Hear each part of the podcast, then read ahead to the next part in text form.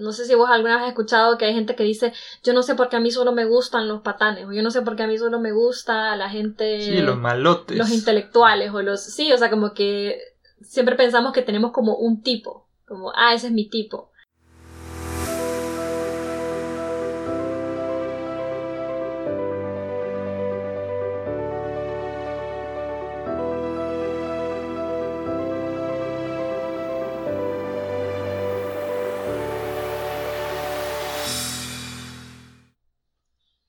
Bienvenidos amigos a un nuevo episodio de Desde la Orilla. Yo soy Claudia y estoy aquí con Gabriel. ¿Cómo estás Gabriel? ¿Qué tal? Hola amigos. Hoy queremos hablar de este episodio que decimos titular Tu mundo afectivo porque te gusta la persona que te gusta. sí, suena, suena muy bien. Muy interesante. Y bueno, queremos empezar con un ejemplo, como hemos venido haciendo en los episodios anteriores. Y eh, en este caso, queremos que te imagines que llega una amiga tuya y llega a contarte que estaba muy triste porque encontró a su novio que se estaba besando con otra mujer. Imagínense la tragedia.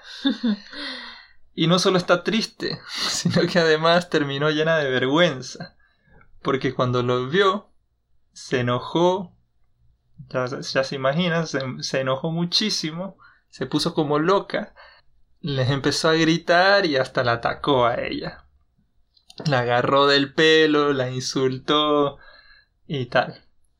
Una vez que se le pasó el ataque y ya más o menos se tranquilizó, el novio eh, le dijo, mira, está loca, aquí terminamos. Como si no hubiera terminado antes la situación, con él besándose con ella. Pero bueno, entonces ella llega donde estás, donde su amiga, que eres vos, y eh, eso, está muy triste y, avergonzada. Y nos preguntamos cómo podemos, cómo puedes tú ayudar a esa amiga en ese momento. Sí, o sea, que te pongas a pensar cuál sería tu reacción cuando una amiga te viene a contar eso, ya sea de que su novio le engañó o su esposo, bueno, la pareja con la que está. Y nosotros pues podemos pensar que hay algunas posibilidades de lo que le podrías decir. Claro. Digamos, lo primero que puede pasar por tu mente, que podrías pensar decirle, es que nunca entendiste por qué tu amiga estaba con ese hombre. nunca entendiste por qué le gustaba a ese hombre, que era un patán. Era un patán, era un holgazán. Y además de todo, feo. Entonces, ¿Cómo podía estar esa mujer que es tu amiga con ese hombre? Pero bueno, dices, creo que esto no la va a ayudar mucho, porque, porque bueno, ya está, ya lo he hecho, si hecho le decís eso no es como que la vas a ayudar. Sí. Realmente. Entonces se te ocurre que lo mejor sería decirle que no, que ella es muy valiosa, que lo mejor que le pudo haber pasado en la vida es terminar con ese patán, que ahora va a estar bien, que, no tiene que, estar triste. Claro, intentas como hacerla sentir mejor, que no esté triste. Y como para ponerle la cereza al discurso, eh, podrías decirle también como, mira, a mí me pasó con fulanito, me pasó exactamente lo mismo y yo inmediatamente ya lo olvidé porque a mí, o sea, ningún hombre me va a tener llorando ahí. Claro, también puede pasar. Sí, como para decir, mira, aprende de mí, que yo pues no dejo que nadie me haga sentir mal y yo reaccioné de esta manera. Entonces, bueno, esas son posibilidades de lo que podrías decirle a tu amiga. Y también podríamos considerar que, bueno, si vos sos madre de familia, padre de familia y nos estás escuchando, pues también podrías eh, pensar que es una hija tuya que viene a contarte esto o un hijo tuyo. Así vas a poder ir pensando un poquito de, bueno, ¿qué le dirías? ¿Cómo actuarías en ese momento? ¿Cómo acompañarías a esa persona? Claro, tratar de ponernos en, el, en los zapatos de, las personas. Como en los episodios anteriores que hemos intentado, pues también eh, crear esa empatía. Sí, porque es cierto que hemos intentado como dar algunos ejemplos en los que no te puedes sentir identificado. Sí, porque tal vez no todo el mundo tiene OnlyFans. Sí, seguramente que no. Pero de los que nos escuchan es cierto que muchas personas son madres de familia, eh, bueno, obviamente amigas, hermanas, tienen familia, pues tienen personas cercanas que podrían haber experimentado algo así. Pero la idea de todo esto es que comprendamos que cuando aprendemos de afectividad y de sexualidad, es algo que no solo nos va a beneficiar a nosotros personalmente en nuestra vida, sino a todas las personas que están a nuestro alrededor, porque vamos a ser capaces de acompañar mejor a nuestros hijos, a nuestra familia, a nuestros amigos, porque vamos a tener un mayor conocimiento de precisamente lo que vamos a hablar hoy, que es la afectividad. Algo que yo creo que todos deberíamos conocer mucho mejor, mucho más de lo que realmente conocemos.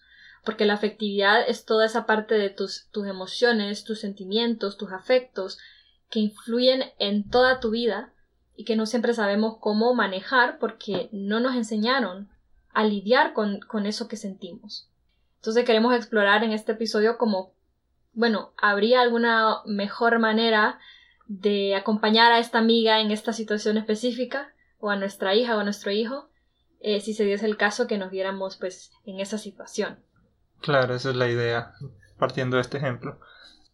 Entonces la primera pregunta sería, eh, bueno, conocer qué es la afectividad, porque hablamos siempre de, bueno, afectividad, pero no sabemos qué significa.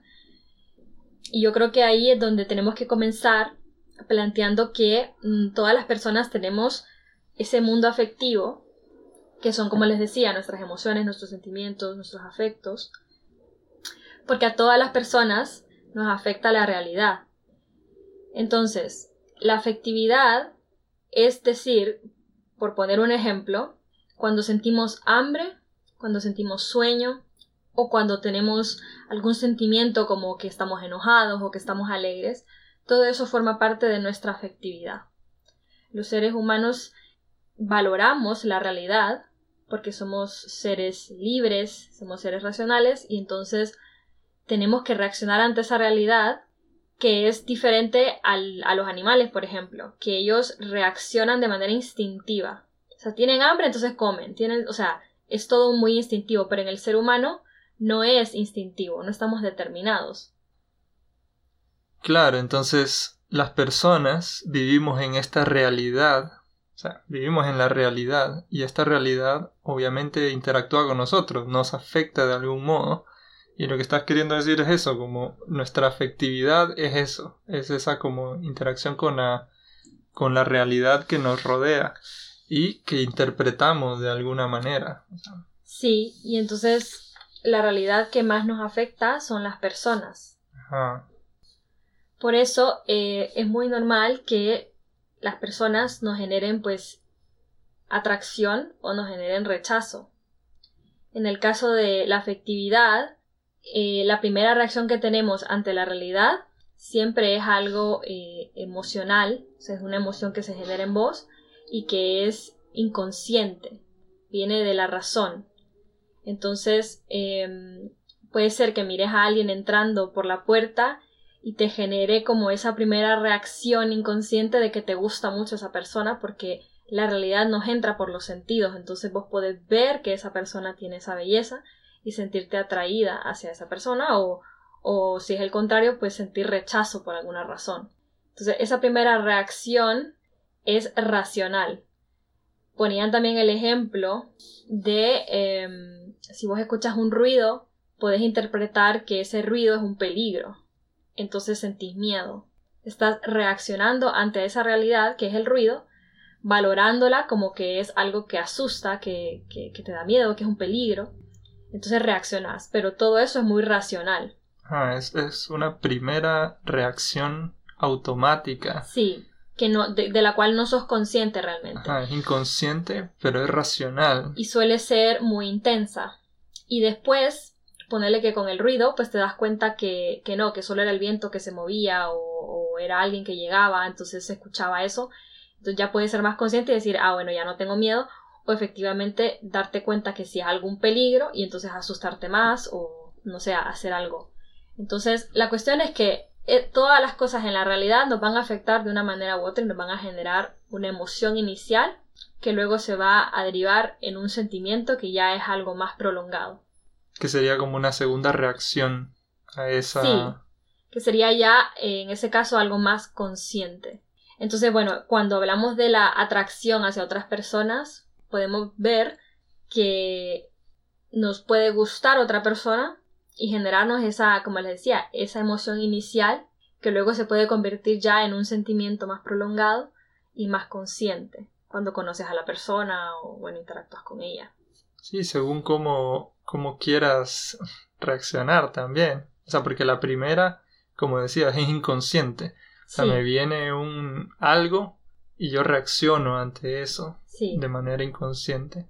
Es la emoción que me surge en ese momento, la atracción que decía del hombre guapo que entra por, por la puerta. Y luego, claro, ya conscientemente reflexiono sobre eso y entonces actúo. Te puedes decir, bueno, me acerco a hablarle o no, me voy porque me da vergüenza. O, o sea, reaccionar de manera diferente, pero ya esa, esa reacción sí ya es más consciente. Ajá, ese segundo paso, esa segunda valoración que decía, que puede derivar en un sentimiento distinto. Sí.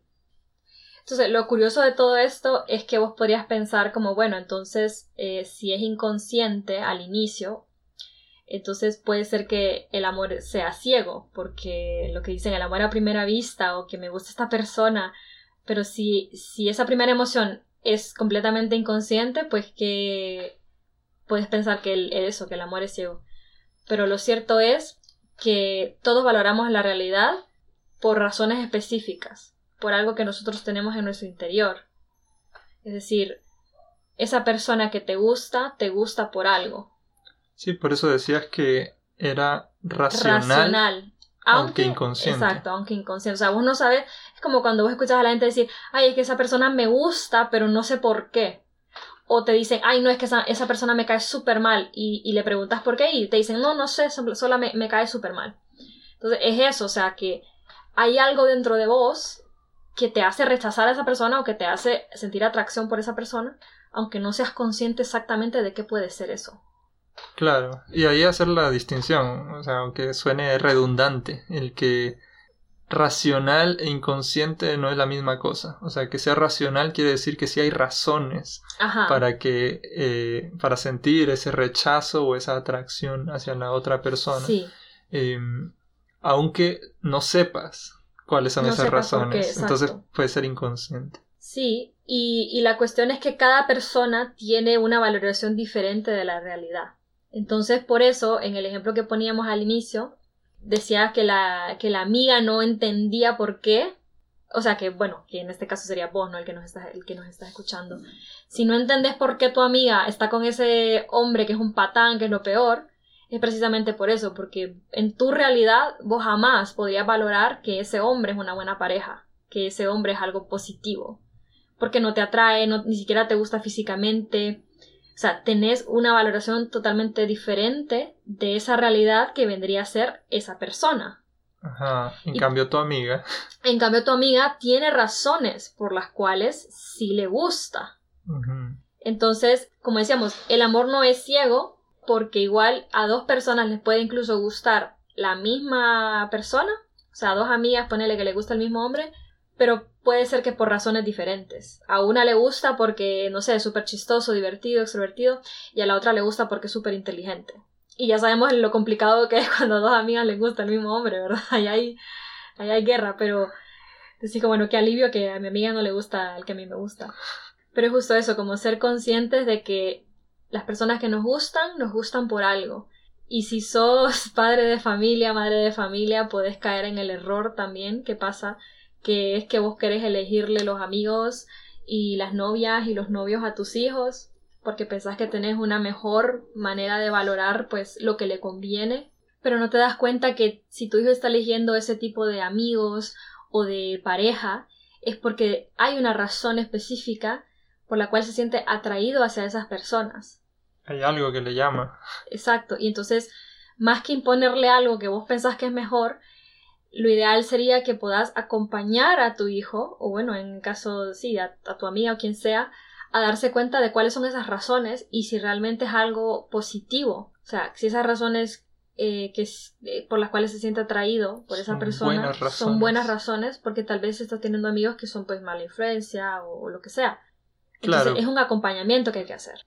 Claro, y lo que quieres es que ella descubra porque tú ya sabes que esa es una mala influencia Pero Sí. quiero, quieres que ella también vea por qué son una mala influencia Así esos es. amigos y por qué solo está buscando esas malas influencias y no las que podrían influenciarla bien. Y ahí es donde acompañar es justamente educar a, a tus hijos en libertad, en que ellos se den cuenta y sepan elegir mejor, porque al final lo que buscas es eso, que sepan elegir bien la pareja que van a tener o los amigos. Eh, pero por eso estamos aquí hablando de esto, de la afectividad, porque tenemos que comprender cómo funciona, cómo funcionamos. Sí, porque solo comprendiendo cómo funcionamos podemos mejorar, ¿no? Sí, Podemos hacer las cosas bien. Y, y bueno, tal vez volviendo al ejemplo, también no- nos surge en este momento la pregunta de por qué me enamoro de quien me enamoro. O sea, ¿por qué me enamoro de esa persona de la que me enamoro? Sí, como decíamos, entonces, claro, hay, hay razones, ¿no? De por qué te gusta la persona que te gusta, por qué te enamorás, por qué sentís lo que sentís cuando, pues, si alguien te dice algo y te enojas, bueno, ¿por qué? Entonces, hay varias razones que, que, que como que van moldeando esta afectividad que cada uno de nosotros tiene. La primera razón que influye en todas las personas es que nosotros todos tenemos un temperamento con el que nacemos podemos comprender el temperamento como esas personas que nosotros conocemos que son como más sensibles o que son más enojadas, no sé, personas que tienden a darle más vueltas a las cosas. Entonces por eso decimos que todo, bueno, todos nacemos con, con ciertos rasgos del temperamento que se pueden dividir en, bueno, soy más reflexivo o menos reflexivo. Entonces le doy más vueltas a las cosas, me quedo guardado eh, una idea y le doy vuelta y le doy vuelta o no, o simplemente algo, algo me sucede y ya, es como que lo dejo, lo dejo fluir. De ahí lo otro es como, bueno, soy sensible eh, o no soy tan sensible. Es decir, la, la realidad me afecta muchísimo o casi no, como que soy un poquito más desprendido. Y la otra es, bueno, soy activo o soy menos activo. O sea, estoy más dispuesto a tomar decisiones, a tomar acciones, con esas cosas que yo siento y con esa realidad que me va afectando o soy más pasivo de quedarme, eh, no sé, como un poco detenido y no saber qué hacer.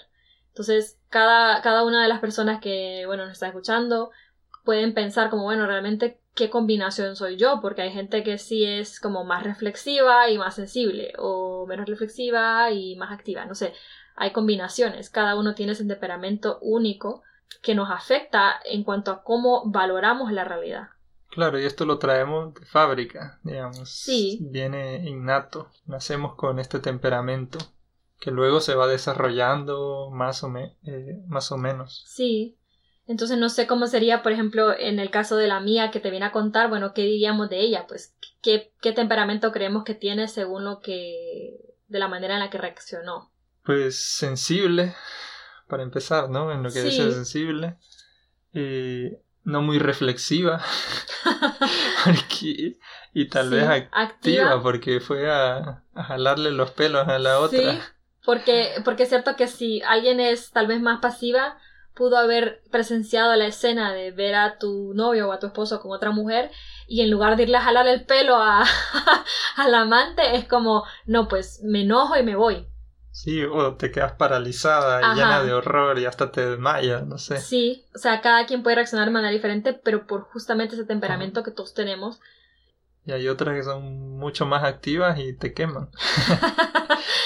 Y de ahí, pues claro, y, el- y en el caso de que ponemos de, bueno, si vos le decís a tu amiga, ay, no, que, o sea, como diciendo, mírame a mí, que yo ya lo superé, a mí me pasó lo mismo, y, o sea, claro, reacciona de manera diferente.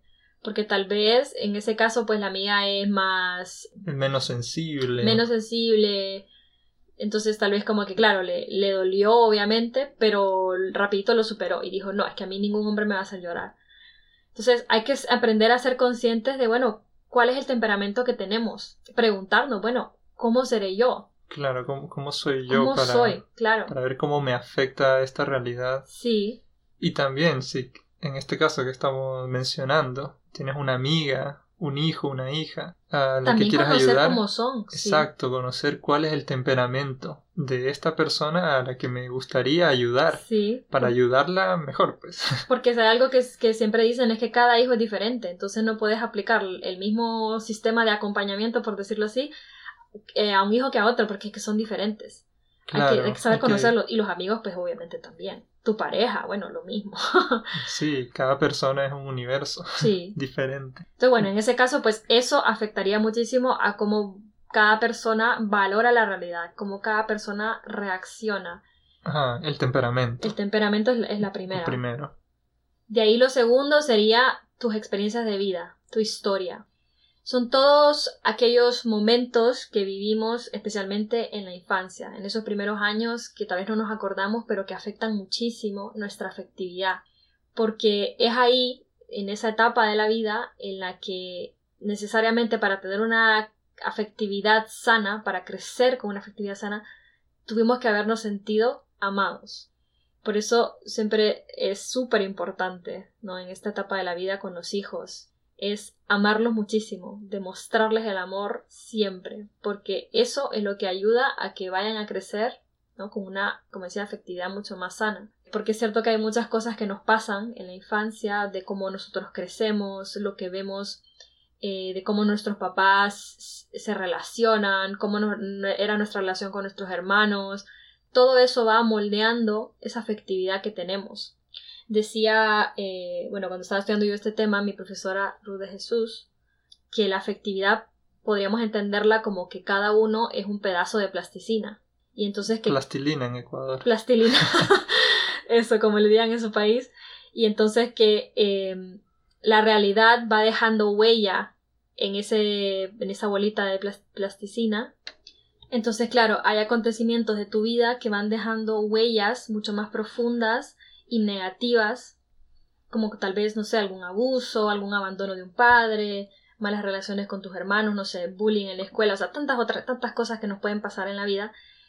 Eh, y otras experiencias positivas entonces que van moldeando ese, esa bolita de plasticina para hacerla así blandita, ¿no? Eh, y hay otra gente que ha tenido una vida muy dura, entonces esa bolita de plasticina tiene tantas huellas que en lugar de ser una bolita de plasticina se convierte ya en, en una piedra, en un pedazo de algo muy duro. Pero es por eso, porque tus experiencias de vida afectan muchísimo ¿no? Cómo vas a reaccionar ante la realidad, ante el mundo. Claro, que esas, experiencias de vida y las relaciones que has tenido en esos primeros años de vida. Sí, y, a lo largo de tu vida, obviamente, pues eh, siempre te va a afectar, pero cuando niño eh, es cuando más, porque cuando somos como que chiquitos. Sienta las bases de, de lo que viene después. Y cuando somos chiquitos somos inconscientes, o sea, vos al primer año, dos años, tres años no te acordás. Claro. No sos consciente de muchas cosas, pero por eso mismo es que todo te afecta más. Porque no puedes decidir, eh, como cuando uno ya es adulto, que uno puede tomar la decisión de que, ok, esto, esto no me va a afectar tanto, o lo voy a superar, o no. Porque como te digo, cuando sos chiquito, pues todo te afecta muchísimo más. Entonces, en el ejemplo que estábamos poniendo, bueno, claro, podemos creer que esa amiga que viene a contarte hay una razón por la cual le gustan este tipo de hombres. Feos. no, no feos, sino. bueno, también, ¿no? Tal vez de mal gusto por alguna razón. No, no, pero, o sea, que, que podrías decir, bueno, no sé. no sé, como que te gustan los infieles, los controladores, o no sé si vos alguna vez has escuchado que hay gente que dice, yo no sé por qué a mí solo me gustan los patanes, o yo no sé por qué a mí solo me gusta la gente... Sí, los malotes. Los intelectuales, o los... Sí, o sea, como que siempre pensamos que tenemos como un tipo, como, ah, ese es mi tipo. Pero justamente por eso, porque tenemos una manera de valorar esa realidad que es esa otra persona que nos atrae. Claro, claro. Y basado en lo que decíamos, temperamento, nuestra historia, las relaciones que hemos tenido. Cómo hemos crecido, cómo hemos visto. El ejemplo de nuestros papás es también súper importante, porque no somos muy conscientes, pero es cierto eso, que la manera en la que vos ves cómo tus papás se relacionan, cómo es tu mamá, cómo es tu papá, te pueden llevar luego a inconscientemente, aunque de manera racional, como ya hemos dicho, elegir eh, o sentirte atraído por ciertas personas que, que, que son parecidas a tu papá o a tu mamá o a repetir patrones, o lo contrario, claro, decir, no, no, es que yo voy a buscar a alguien que sea totalmente lo opuesto a como era mi mamá. O sea, pensamos así muchas veces. Claro, pero es por, por cómo te has relacionado con ellos. Claro, o sea, lo que has visto y cómo ellos se relacionan también entre ellos. Sí, entonces en el caso de tu amiga del ejemplo puede ser eso, que justamente ella, pues, no sé, tuvo un padre ausente o no sé, cualquier cosa que la lleva a sentirse atraída justamente por, por hombres así y repetir tal vez esos patrones. Entonces vos puedes pensar, Dios mío, ¿cómo es posible que le gusten así esos hombres así, todos controladores? Yo jamás podría andar con alguien que fuese así. Pero es por eso, porque vos tuviste otra experiencia. Claro, y entonces tienes otra valoración. Luego la tercera razón es eh, el ambiente. Es como decirte que, no sé, justo cuando la amiga encontró al, al novio con la otra, justo, no sé, era su cumpleaños. Entonces, claro, te sentís incluso peor, porque es como, ¿cómo es posible este traidor? Y entonces reaccionas así. O no sé, simplemente tuvo un pésimo día y eso fue como que la gota que derramó el vaso. Entonces, también el momento en el que estamos, el ambiente, lo que nos sucede, afecta obviamente a cómo reaccionamos en el aquí y el ahora. Ajá, lo que llaman las condiciones físico-ambientales. Eso. Que, claro, por un lado es eso, cómo me siento, cómo, cómo estoy en ese momento yo, las cosas que me afectan personalmente. Y luego también el ambiente, lo que decíamos de, no sé, eh, la gente allá en el norte de Europa que escucha solo metal. que no se relacionan con nadie, que son más amargados no, no, no sabemos. Sí, no, no puedo asegurarlo, pero bueno, el metal tiene mucha repercusión allá y es distinto, digamos, aquí que la salsa. Sí, no, es como que, claro, estás en pleno invierno, no puedes salir de tu casa hace una semana porque está nevado y entonces te empiezas a sentir como más irritable, más, no sé, más enojado o más triste porque ese ambiente, ese momento te genera eso. Entonces, esa puede ser otra razón de por qué valoramos la realidad como la valoramos ¿no? Sumándole a nuestro temperamento, a cómo somos, ¿no? Y a nuestras experiencias. Ah, entonces son, son este tipo de cosas las que nos llevan a valorar la realidad de una manera o de otra. Sí. Sí, en este camino eh, de preguntarnos cómo podemos ayudar a esta amiga nuestra que viene con esta noticia, es preguntarnos ¿cómo la puedo ayudar con esa vergüenza que siente por lo que hizo, o sea, por la reacción que tuvo. Esa de gritar como histérica y tal.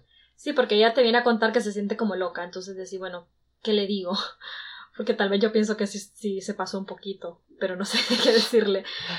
Entonces ahí es un poco como eso, comprender del por qué reaccionamos como reaccionamos. Podemos decir que esa primera emoción que tu amiga sintió al ver a su pareja con otra es una emoción muy intensa y como decíamos inconsciente pero racional. O sea, a ella le importa mucho la fidelidad. Entonces, obviamente por eso valora que ver a su pareja con otra es una gran traición. Y su valoración la hace sentir ira, sentir tristeza, sentir enojo.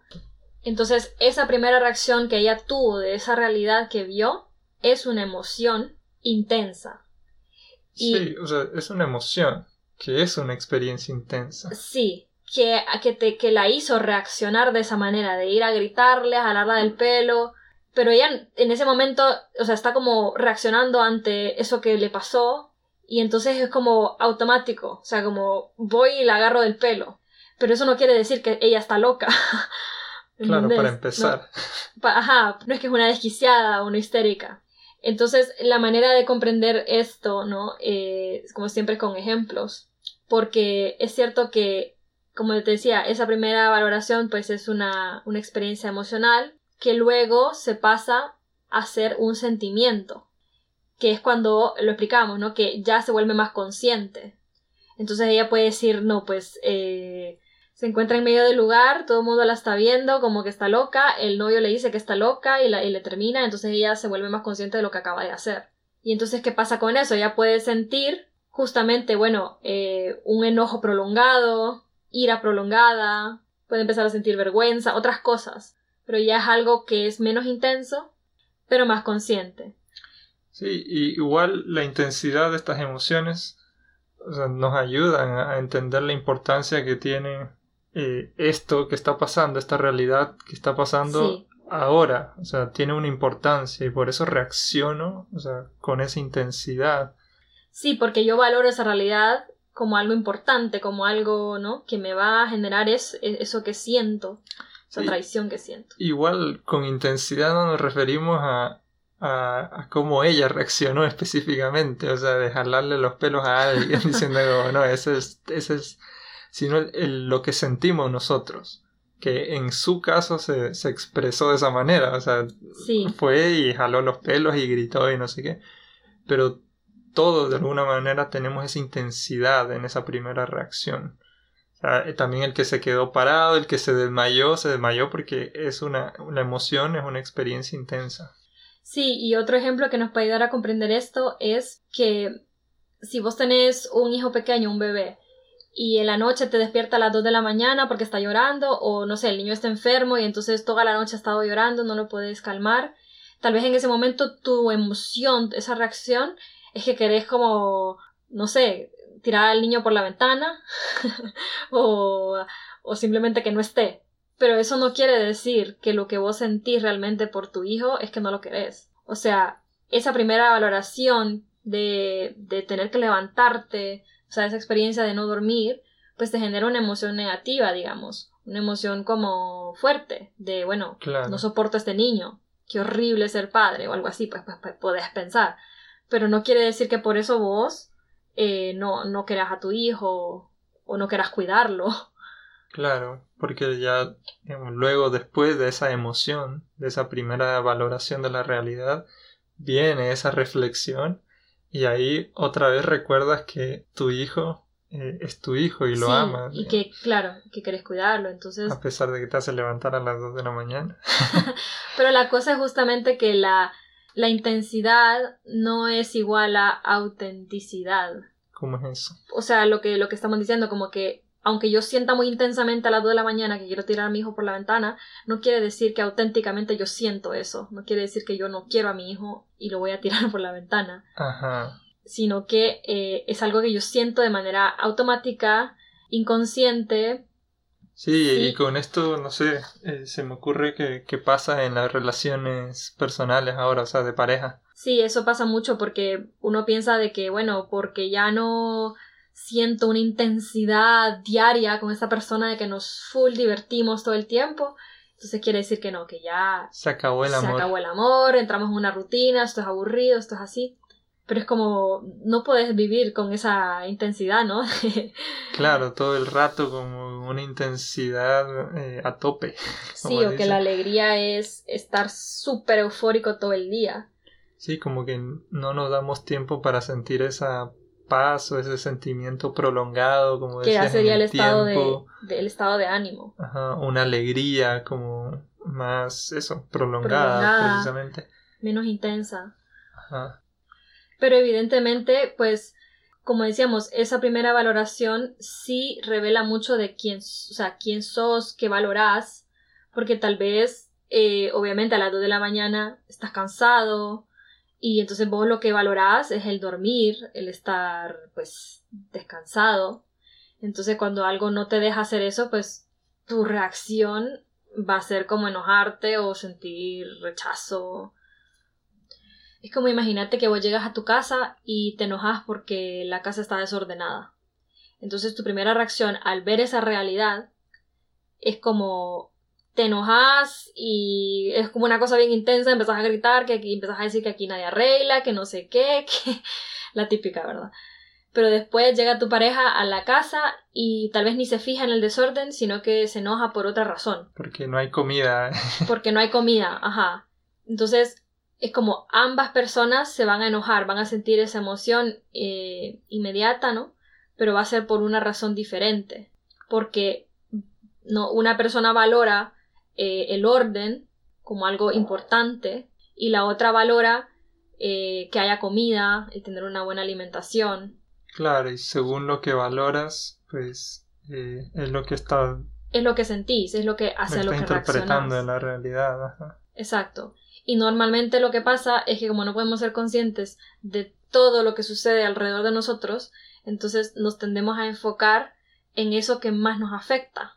En este caso yo entro a la casa y tal vez ni me doy cuenta que no hay comida, no hay comida, sino que de lo que me doy cuenta es que está desordenado.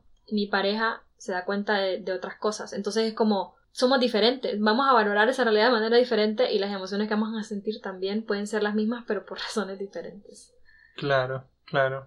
Pero la cosa es que los sentimientos, o sea, ya después de eso vos puedes poner, ponerte súper enojado y, y, y después ya la reacción consciente, es decir, como que bueno, ya no me voy a enojar, no voy a prolongar esto, ya voy a comprar comida o voy a ordenar, voy a pedirle a la gente que me ayude a, a, que colabore a ordenar la sala, lo que sea.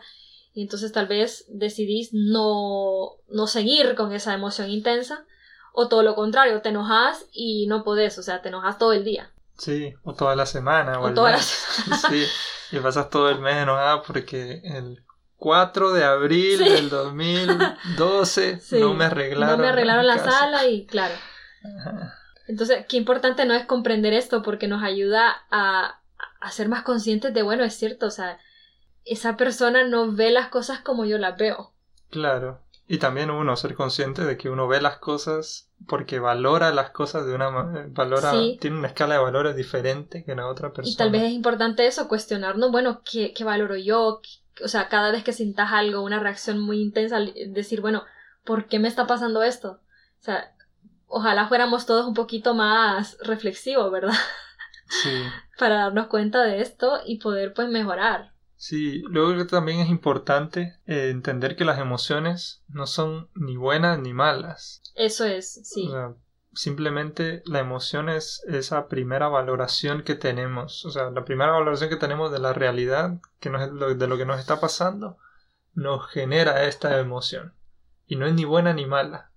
Aunque pueda ser agradable o desagradable, porque mi primera reacción puede ser de alegría o de sorpresa o de es que no me acuerdo estábamos leyendo que habían eh, habían varias clasificaciones pero había una muy usada no me acuerdo el autor quién era pero nombraba siete. Las emociones primarias sí. las emociones primarias. que podemos pensar en la película Inside Out. Ah, cierto.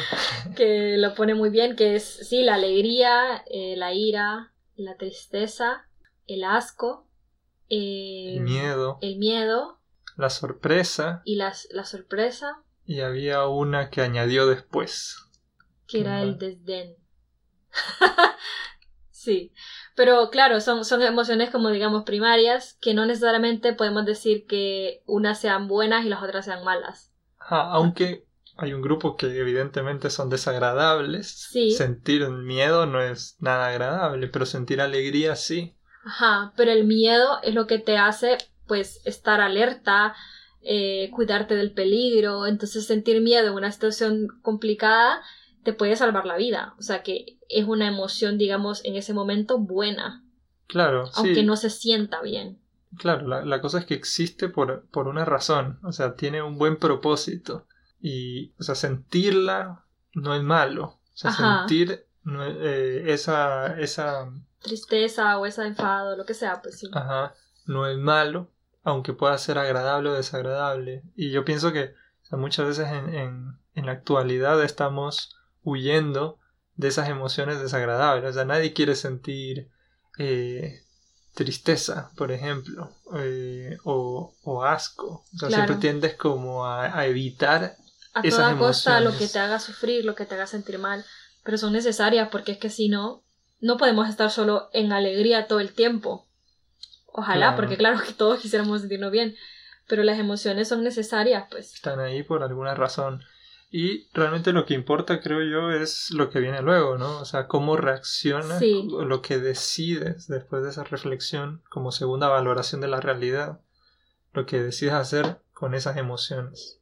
Claro, entonces, por eso es, es importante comprender esto, porque cuando vas a acompañar a una amiga que te cuenta esto, una hija, es, es eso, como primero que se dé cuenta que eso que hizo o eso que sintió al inicio que fue tan horrible es una emoción pues eh, muy válida, ¿no? Porque claro, ves a la otra persona, te sentís traicionada y obviamente pues no, no vamos a decir que es bueno que vaya, lo haya ido a, agarrarle del pelo y a insultarla y hacer el show, pero hay que comprender por qué hacemos lo que hacemos, por qué reaccionamos como reaccionamos y ayudarle a ver que, bueno, que lo importante no es tanto el quedarte en que qué vergüenza, que soy lo peor, sino en pensar, bueno, ¿qué hago yo ahora con esto que siento? Porque me siento traicionada, me siento triste, me siento enojada, o sea, hay muchas cosas ahí. Y como decimos, es válido sentir estas Sí. cosas. O sea, es válido sentirte traicionado. Y por sentirte eso- Triste. Claro. Y por eso no es correcto como ir a decirle, no, mira, no te pongas triste. Como es lo No que uno. enojes. Sí, es lo que uno siempre dice, como, ay, no te enojes, o ay, ¿para qué te pones triste? Como un poco tirando para abajo como eso que estás sintiendo, porque claro, según vos, la, la manera de ayudar es eh, que ya no esté triste. Claro, como, no, siente solo lo, lo agradable. Sentí solo lo bueno, exacto. Pero no, o sea, si alguien te traiciona, es que te toca estar triste. O sea, Sí, lo natural es sentir la tristeza como, o el enfado, sí, pues. es como si un familiar se te muere, bueno, normal, pues, que estés triste. No puedo yo pretender que estés de, de risas, pues, todo el, todo el rato, no. O sea, hay que aprender a, a sentir cada emoción y a, y a, o sea, como, bueno, lo normal es alegrarme con lo, con lo que es bueno, entristecerme con lo que es triste. Ajá. y Y, ahí- uno, y uno como amigo también, eh, acompañar al otro en, Sí. esa, en esa tristeza, en esa alegría, Claro. ser comprensivos con eso. Y como decimos, lo importante es entonces saber qué vas a hacer después, porque vos puedes tal vez, después de esa primera eh, emoción, que el sentimiento que te queda es un sentimiento de, de odio, es algo de, de venganza, de resentimiento, que ya es algo más prolongado en el tiempo y que puede llevarte a hacer cosas que no debería, como vengarte o yo qué sé, Sí, llenarte como- de odio. Como cuando uno va guardando esos resentimientos poquito a poquito a poquito y eventualmente expl- explotas y, y puede pasar cualquier cosa. Sí, entonces ahí es lo importante, como saber dirigir eso que siento hacia, pues, un bien verdadero. Claro, como en el caso de, en el ejemplo, sería, ¿qué le diríamos pues a la, a nuestra Es amiga? justamente eso, como intentar que comprenda, pues, lo que le pasa, eh, por qué le pasa y qué, qué puede hacer para, para salir de eso. Porque sí, tal vez le va a tocar estar triste y sentirse mal por un tiempo, pero tal vez le puede ayudar a darse cuenta de que, bueno, eh, efectivamente, pues puede, puede encontrar a alguien mejor, eh, como... Sí, digamos, si ya sabe por qué le atraen los hombres malos, el malote y el feo. Entonces, si ya sé esas razones, digo, bueno, ah, puchas, no sabía, ahora que sé puedo arreglarme. sí, Y ahora Puedo sí ya me algo pueden gustar los, los guapos y buenas gentes. sí, porque hay amigas que más bien te dicen, no, mira, nos vamos a vengar y ese perro que se vaya y que no sé qué, o sea, hay amigas que te llevan por el mal camino sin querer, pues porque te, te están queriendo realmente hacer un bien, pero al final es porque, bueno, no comprendemos pues todo esto que, de lo que estamos hablando. Claro. Y bueno, entonces, eh, una de las cosas que, que son súper importantes para poder acompañar a quien sea, y bueno, a nosotros mismos también, es ser consciente de las emociones que tenemos eh, y siempre como, no sé, como preguntarnos por qué me pasa lo que me pasa, preguntarnos eh, qué siento y también preguntarnos para qué me pasa esto. Entonces, ¿qué siento? ¿Qué es eso? Identificar, bueno, estoy enojado, estoy triste, me siento avergonzado. ¿Por qué lo siento? Como, bueno, ¿qué sería la razón? ¿no? Ah, no, porque me traicionaron. ¿Y para qué lo siento? Es como, bueno, porque yo valoro que la fidelidad es importante. Y lo siento para que me, eh, no sé, me ayude a darme cuenta de que, bueno, es una realidad muy, muy mala, muy triste, y, y buscar la manera de que no me, no me vuelva a pasar algo así.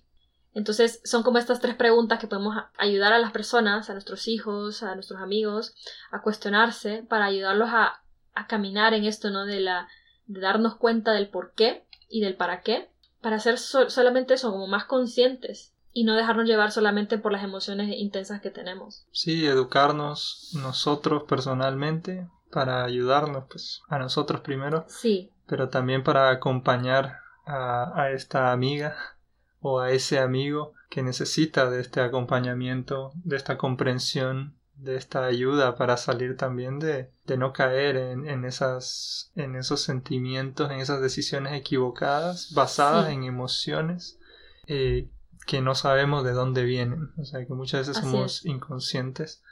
Eh, Sí, la cuestión también es que no solo es de voy a ayudar a esta amiga que se sienta bien, entonces vamos a hacer un plan macabro para vengarnos de ese hombre y entonces eso la va a hacer sentir bien.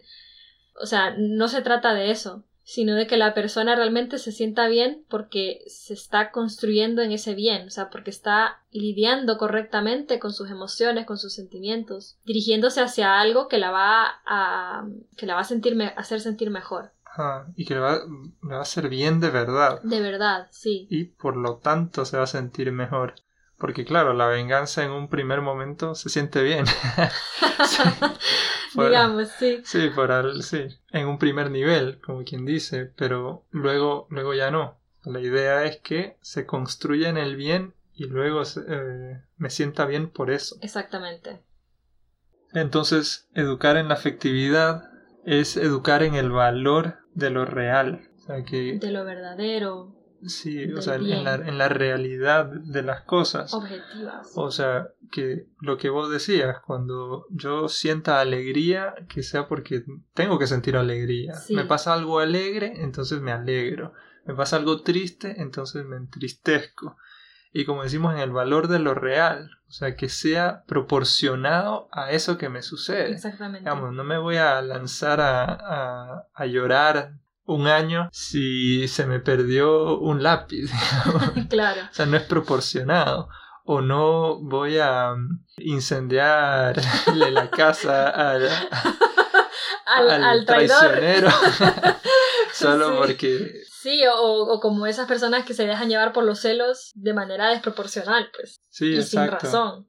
Entonces, claro, por eso es educar en la afectividad, es educar en ese valor de lo real, Sí, porque es cierto que, o sea, la, las cosas nos van a afectar según como la realidad sea y también como nosotros valoramos esa realidad. Pero tenemos que ser conscientes que hay una realidad objetiva ahí. Y entonces, como, como decía, bueno, si, si se me muere un, un familiar, pues lo normal es que esté triste. O sea, la realidad es la que es. Y entonces no podemos pensar como, como suele ser la confusión de que, bueno, entonces si yo valoro esto como algo bueno o como algo malo, pues no me va a afectar, porque hay una realidad ahí. Y entonces es ahí donde decimos que tenemos que saber quiénes somos, hacia dónde vamos, cuál es nuestra vocación, porque hemos venido a lo largo de esos episodios diciendo, bueno, estás hecho para el encuentro, tu vocación de vida es el amor, amar y ser amados es lo que nos hace felices. Entonces, hacia ahí es donde vamos a, a ir dirigiendo ¿no? nuestra, nuestra vida, eh, que es lo que decimos nosotros, para dirigirnos hacia ese bien. Personal y comunitario. Sí, y ayudar a acompañar a los que están a nuestro alrededor hacia ese bien. Efectivamente. Entonces, por último, y muy importante, hay que ser conscientes también de que, aunque decimos que esa primera valoración de la realidad es una emoción inconsciente, irracional, si nosotros cambiamos la manera en que valoramos la realidad, pues eh, vamos a poder cambiar esa manera en la que reaccionamos. No sé si ustedes han escuchado a alguna persona que dice, ay, yo antes me enojaba por todo y ahora es como que tengo más paciencia. O yo antes, eh, no sé, había esto que me molestaba muchísimo y ahora es como que ya no porque no sé, pasó algo que hizo que cambiaras esa manera de valorar esa realidad, entonces ya no sentís eso. Y, y no, obviamente no es fácil, hay mucha gente que tiene que hacer conciencia de estas cosas y pues ir luchando para que cada día pues vayas reaccionando mejor ante la realidad. Claro, uno puede cambiar, digamos, esa escala de valores que uno maneja, las cosas que prioriza en su vida, y si cambia, es lo que pasa, digamos, cuando uno, yo qué sé, se casa y tiene hijos. Tal vez las prioridades en su vida cambian. Entonces, no sé, hay, hay personas que se vuelven amargadas como padres, por ejemplo. O sea, cambian para mal. Sí. Pero por, por, lo mismo, porque de alguna manera cambia su escala de valores y las prioridades que tiene en la vida. Entonces, esas primeras reacciones también cambian. Tal vez el desorden no le molestaba antes y ahora sí. Y ahora le súper molesta. O al revés, dijo, ay no, ya no me voy a amargar porque estos niños nunca van a ordenar, entonces Me, me libero de me libero de la amargura y voy a ser feliz. O sea, a pesar de que también, pues lo que mencionamos, tu temperamento, claro, puede ser una persona, pues, no sé, con un carácter más fuerte, pero hemos, hemos, conocido muchos casos de gente que, no sé, que poco a poco como que van amoldándose, van haciéndose más blanditos, porque son conscientes de que son así y quieren cambiar para mejorar. Sí, después de uno 100 años ya. no, sí, después de, No, de años de práctica, la gente, que va cambia. cambiando poco a poco. Puedes cambiar un poco. Tampoco cambias totalmente, pero sí, eh, sí, Sí se ve un cambio significativo para bien y para mal en, en, en- a pesar de tener ese temperamento con el que naces. O sos consciente de que, bueno, tus experiencias pues han sido muy duras y bueno, tal vez tenés ahí traumas o yo no sé, pero como sos consciente de eso, entonces, gracias a que somos libres, eh, podemos cambiar, podemos tomar las riendas y decir, bueno, no, no quiero ser así o no quiero que esto me afecte así, voy a ver cómo lo, lo soluciono. Y eso es gracias a que, bueno, escuchan este podcast. no, de verdad, o sea, porque yo creo que yo cuando la primera vez que aprendí de esto, yo dije, es increíble porque uno, a nosotros nunca nos explican. O sea, bueno, yo no sé ustedes, pero yo nunca supe nada de esto. Y qué importante es por eso aprender a conocernos, a saber pues lo que sentimos, por qué lo sentimos, cuáles son esas experiencias que nos han marcado, que han ido moldeando esa afectividad, nuestro temperamento, cómo somos, todo esto de lo que venimos hablando a lo largo de estos episodios, para poder, bueno, ser felices, que eso al final es lo que todos queremos. Sí, y como ya dijimos, y por último hace un buen rato, queremos eh, cerrar con esta gran frase y nos vemos en el próximo episodio. Ya saben que siempre nos pueden seguir en el Instagram desde guion bajo la orilla. No duden en escribirnos, en ponernos sus comentarios. Nos interesa mucho saber sus opiniones. Esperamos que esto les haya servido, que podamos ir creciendo juntos y no solo para nosotros, sino también para los demás. Así que les mandamos un abrazo y hasta la próxima.